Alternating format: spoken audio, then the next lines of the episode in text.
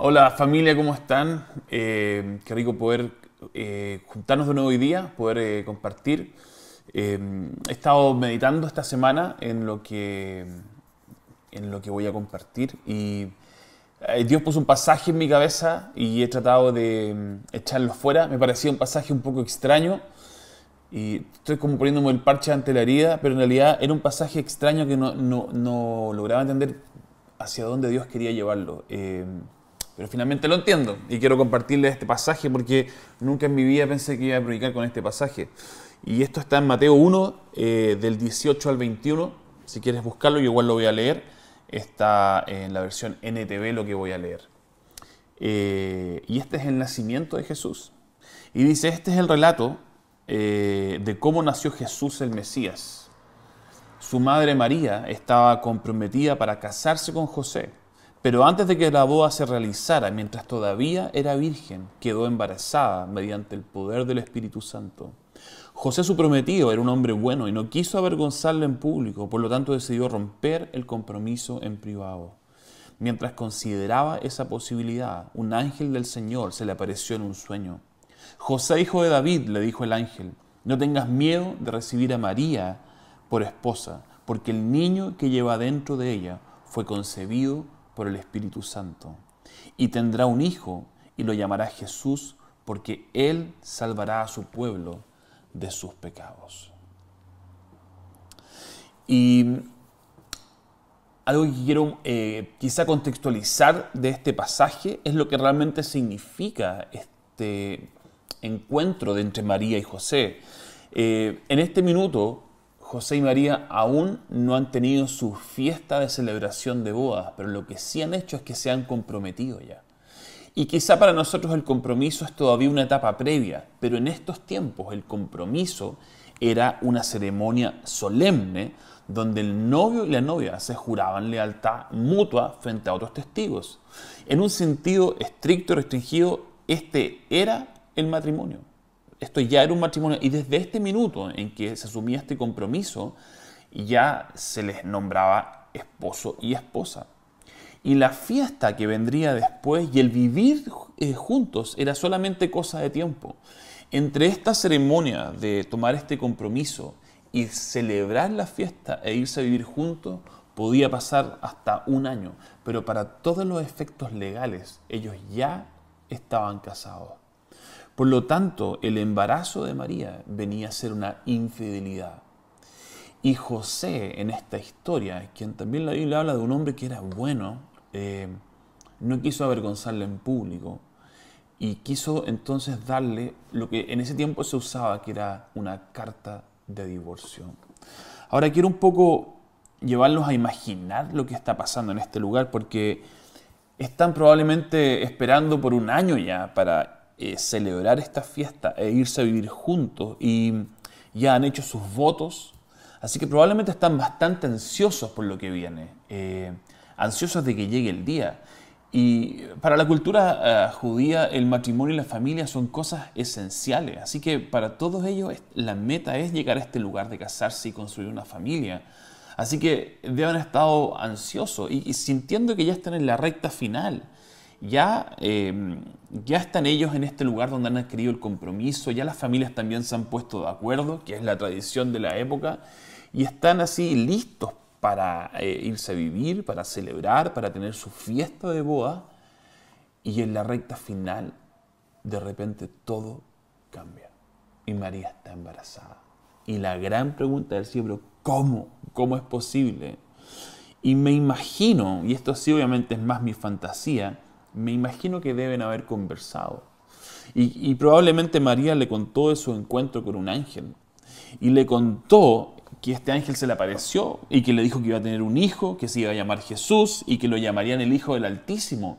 Y me imagino el diálogo diciéndole, mira José, el ángel me dijo que este hijo reinará sobre Israel y que su reino no tendrá fin. fin. Son palabras gigantes para ellos. María era una persona no de una gran clase eh, social, económica, ni religiosa, ni nada. Así que para ella debe haber sido también muy eh, impactante que un ángel se le apareciera a ella, como sintiendo que no era digna para esto. Así que María le está contando a José lo que el ángel le dijo, de que este hijo reinaría eh, sobre Israel, que su reino no tendría fin. Y me imagino como diciéndole, y mira José, siéntate un segundo mejor, porque este ángel me dijo que el Espíritu Santo vendría sobre mí. El Espíritu vendría sobre mí y entonces yo quedaría embarazada. Y si ustedes lo piensan bien, es una historia impresionante, es una historia increíble. Pero es tan increíble que es como que en todo el sentido de la palabra es increíble. Es difícil de creer, es como para no creer. Pero María recibió esto, y recibió esa visitación, y recibió esta palabra y esta verdad. Y ella ha aceptado el regalo. Y María está viviendo esta realidad, pero José no. Lo imposible ha ocurrido y María lo está experimentando, pero José no está en el mismo lugar y debe tener mil preguntas en su cabeza. Porque este embarazo virginal no está en ninguna profecía previa, no está en la literatura judaica, así que no es algo que ellos estén esperando que sucediera. Y José finalmente decide darle la carta de divorcio, pero decide hacerlo de la manera más silenciosa posible porque ama a María. Pero siente que el compromiso se ha roto, se ha afectado. Y quizá hoy todos podemos mirar a José como, como el malo de la película, como por qué no le creyó, pero no estamos en sus zapatos, no estamos viviendo en esa época. Aunque imagínense lo que sería hoy en esta época que alguien viniera a decirte que ha quedado embarazada virginalmente por el Espíritu Santo. Pero mientras José sigue reflexionando al respecto, así dice la Biblia, un ángel lo visita y le dice la verdad. José, hijo de David, le dijo el ángel, no tengas miedo de recibir a María por esposa, porque el niño que lleva dentro de ella fue concebido por el Espíritu Santo. Y tendrá un hijo y lo llamará Jesús porque él salvará a su pueblo de sus pecados. ¡Wow! Y entonces me imagino que para José aquel relato que parecía imposible se hace realidad. María tenía una palabra, una promesa, y esta era su realidad, pero no eran suficientes para José. Él necesitó recibir una palabra personal, una palabra que fuera para él en ese momento. No lo que otros dijeran, ni siquiera lo que su esposa dijera en ese minuto. José escuchó el relato de su esposa, pero no fue suficiente. Tuvo que escuchar con sus propios oídos una palabra de Dios para él. Y claro, este era un momento difícil y entonces necesitaba una provisión especial de parte de Dios. Y me parece que este es un buen ejemplo para un tiempo como este. Un buen ejemplo para quizás cualquier momento, para aprender a vivir. Aprender que vivir de lo que Dios da a otros no es suficiente para tu vida.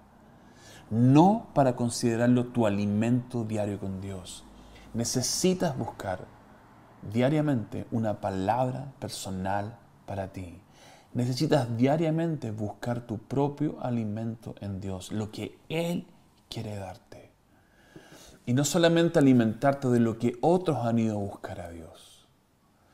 Me encanta cuando Jesús dice en Juan 6:35, yo soy el pan de vida. El que viene a mí nunca volverá a tener hambre. El que cree en mí no tendrá sed jamás. Esta es la invitación que Jesús nos está haciendo. Ven a mí, ven a mí y yo te daré el pan de vida. Y nunca más tendrás hambre y nunca más tendrás sed. Necesitamos aprender que no solo se trata de escuchar a otros, porque es bueno escuchar a otros, porque muchas veces nos inspiran, pero es eso, un punto de inspiración para luego nosotros buscarlo a Él. Necesitamos el pan de vida que Él tiene para cada uno de nosotros.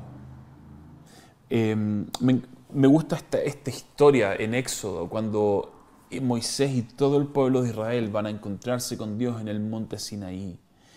Y Dios quiere hablarle a su pueblo, pero el pueblo mira el monte Sinaí y ve los rayos, los truenos, los relámpagos y ve este, este, este ruido estremecedor y ve la nube que hay ahí y sienten miedo. Y entonces le dicen a Moisés, mira Moisés, anda tú y háblanos tú y te escucharemos. De alguna forma la invitación que Dios estaba haciendo era para todos ellos, para Dios hablarle a todos ellos. Pero en ese minuto para ellos fue suficiente que solamente le hablara a Moisés y que entonces ellos escucharan lo que Moisés tenía para decirle. Pero qué triste es perder la oportunidad de escuchar lo que Dios tiene para nosotros directamente de Él. Hay una historia en la Biblia que me encanta, soy fanático, quizá alguna vez también lo he predicado, que tiene que ver con la mujer samaritana. Eh, es una historia hermosa. Y para contextualizar rápidamente, Samaria era un pueblo que los israelitas despreciaban, quedaba en medio de la tierra de ellos.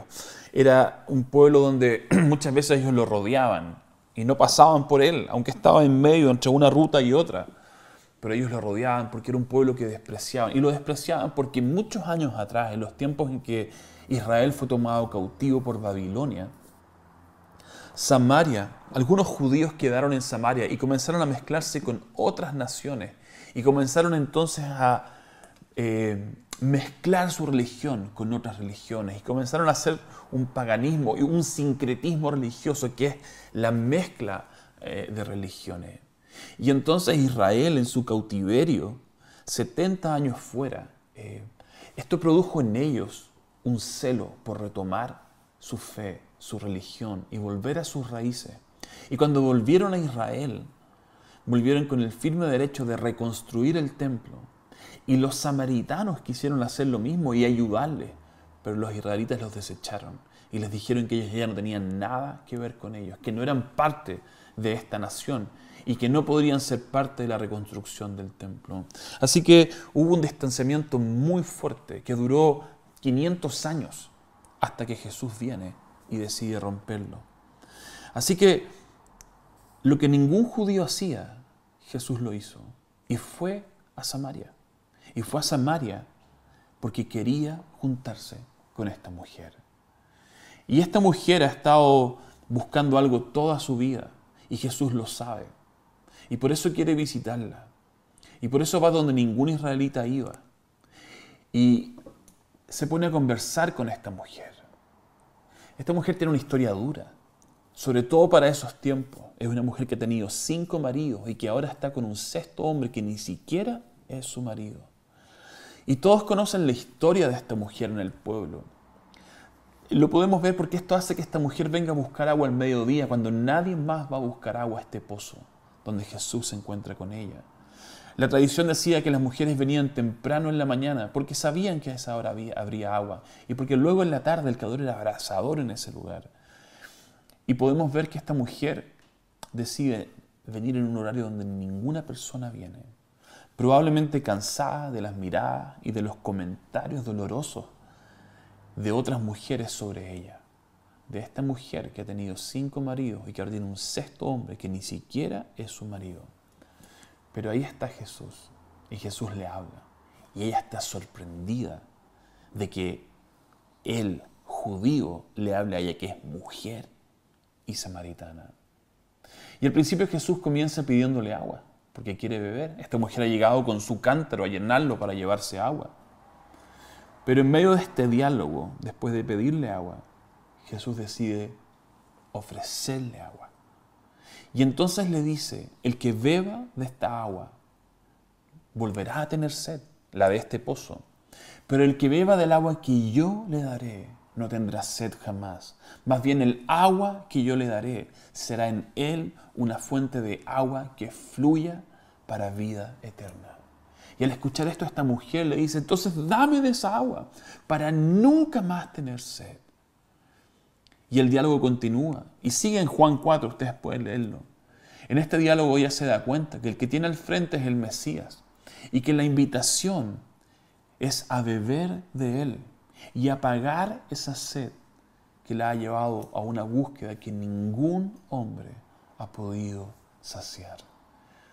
Jesús viene a intervenir la vida de esta mujer, una mujer que ha estado buscando por todos lados saciar una sed interna y Jesús se para frente a ella para decirle que Él puede saciar esa sed, aquella sed que nadie más ha podido saciar. Esta búsqueda profunda que tenía, esta búsqueda que proviene del alma. Y entonces esta mujer se da cuenta que Él es el Mesías. Y se da cuenta que este hombre, el Mesías, sabe toda su historia. Jesús le ha dicho hace solamente unos segundos que sabe que tiene cinco maridos y que ahora vive con un sexto hombre que ni siquiera es su marido. Y la mujer se da cuenta que este Mesías sabe su historia, sabe su pasado, sabe su presente, pero que aún así la está invitando a beber de él. Y es tan poderoso el no sentirse juzgada por el Mesías que está frente a ella, que ella sufre una transformación profunda. Y de pasar a venir a buscar agua en el anonimato para que nadie la vea, lejos de toda aquella gente que la juzgaba, comienza a correr hacia ellos y corre a contarles que hay alguien que sabe todo de mí. Su testimonio con aquellos que la han juzgado y de quienes se esconde es ahora ir y correr a decirles que hay alguien que sabe toda mi historia, toda mi vida. Y lo que Juan quizá no dice, pero que está en el corazón de ella, es que hay alguien que sabe todo de mí y no me ha juzgado. Y no me ha apuntado con el dedo, me ha invitado a caminar con él, a beber de su agua para nunca más tener sed. La Biblia dice que ella dejó su cántaro y salió corriendo. Esta mujer que venía con un cántaro para llenarlo con agua, lo dejó botado y salió corriendo, como si ya hubiera comenzado a experimentar esta agua de vida. Yo soy el pan de vida. El que viene a mí nunca volverá a tener hambre. Y el que cree en mí no tendrá sed jamás. Las palabras de Jesús comienzan a hacerse vida en esta mujer.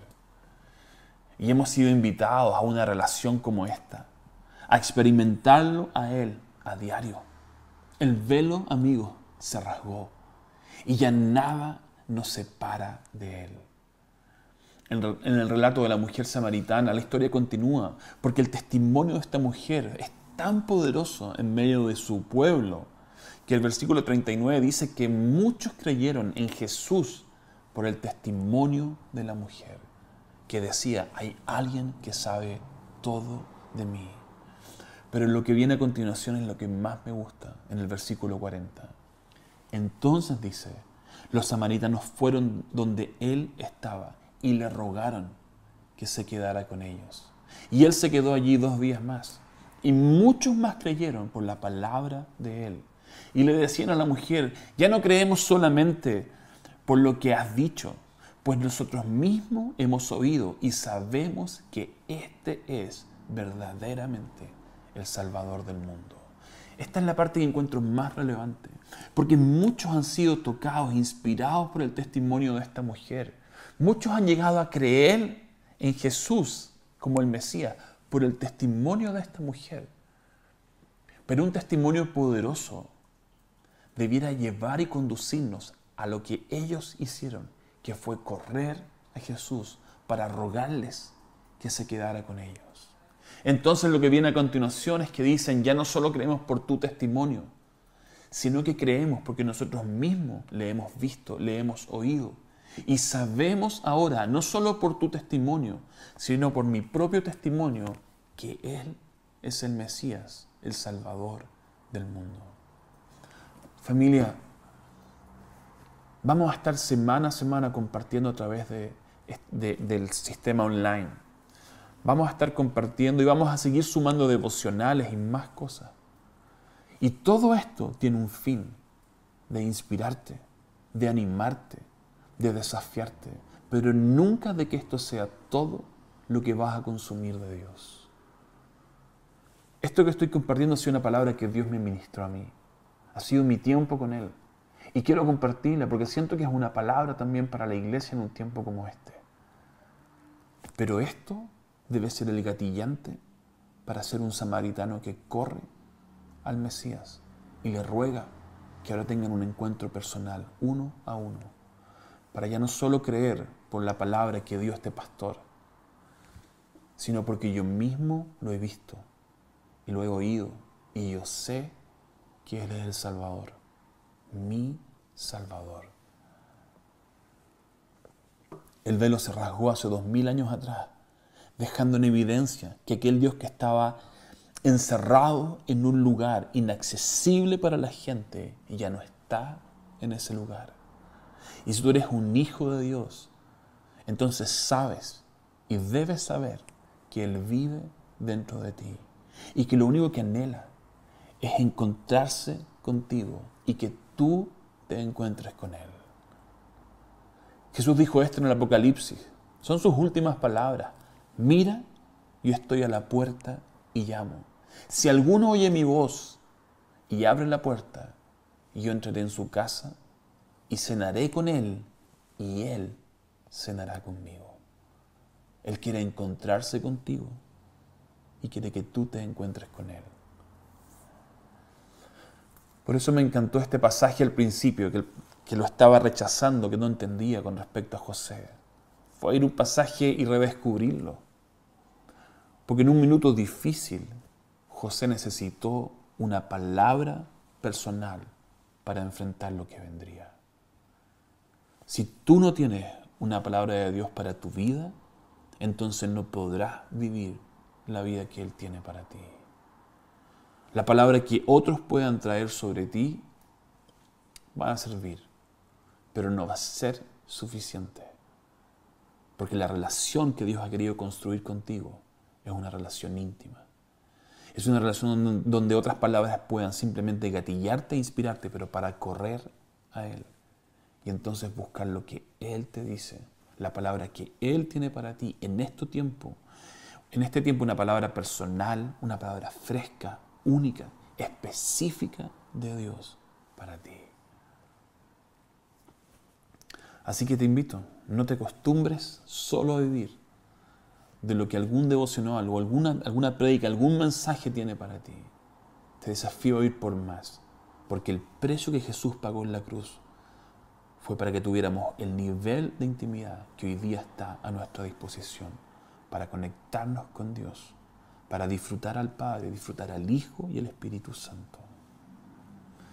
Quisiera cerrar con un pasaje que está en Isaías 33, 13. Este fue un pasaje que hace muchos años mi esposa me leyó y fue de inspiración en ese minuto y hasta el día de hoy. Dice, ustedes que están lejos, oigan lo que he hecho y ustedes que están cerca, reconozcan mi poder. Este pasaje me gusta porque habla, dice, aquellos que están lejos van a escuchar de las cosas que he hecho, pero ustedes que están cerca, ustedes van a conocer mi poder. Así que la pregunta es, ¿dónde quieres estar? ¿Quieres escuchar de sus obras o quieres conocer su poder y tener una experiencia personal con Él? ¿Quieres quedarte a la distancia y escuchar relatos de Él? ¿O quieres tener un encuentro profundo, real, diario, que sacuda tu vida a diario?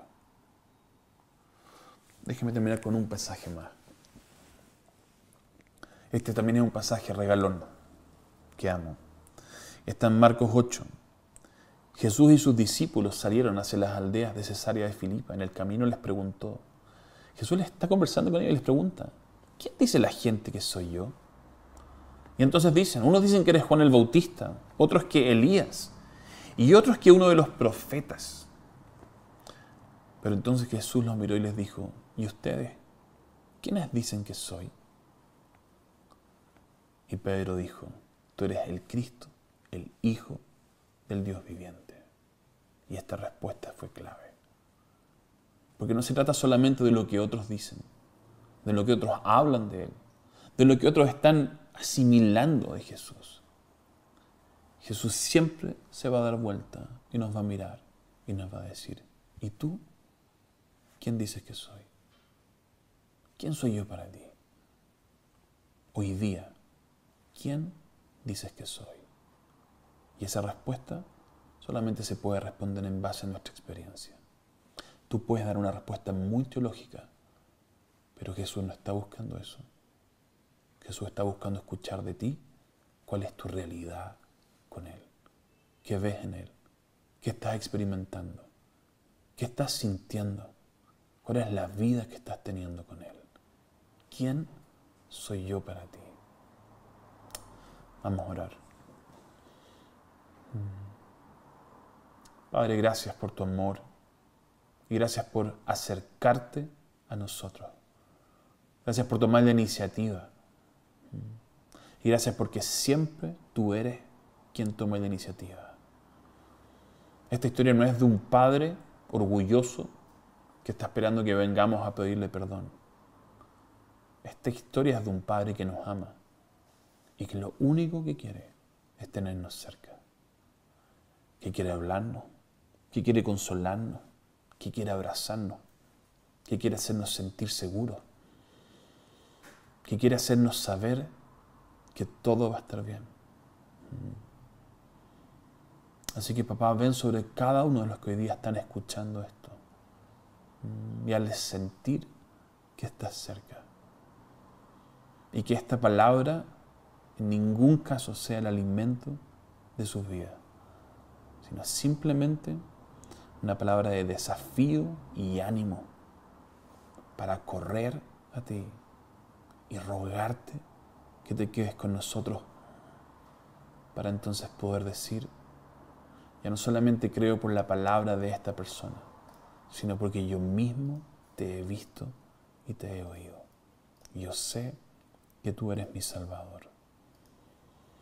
Así que ven, Padre, sobre cada uno de los que están acá, que puedan encontrarte y puedan experimentar una vida abundante contigo y puedan experimentar tu agua que sacia toda nuestra sed.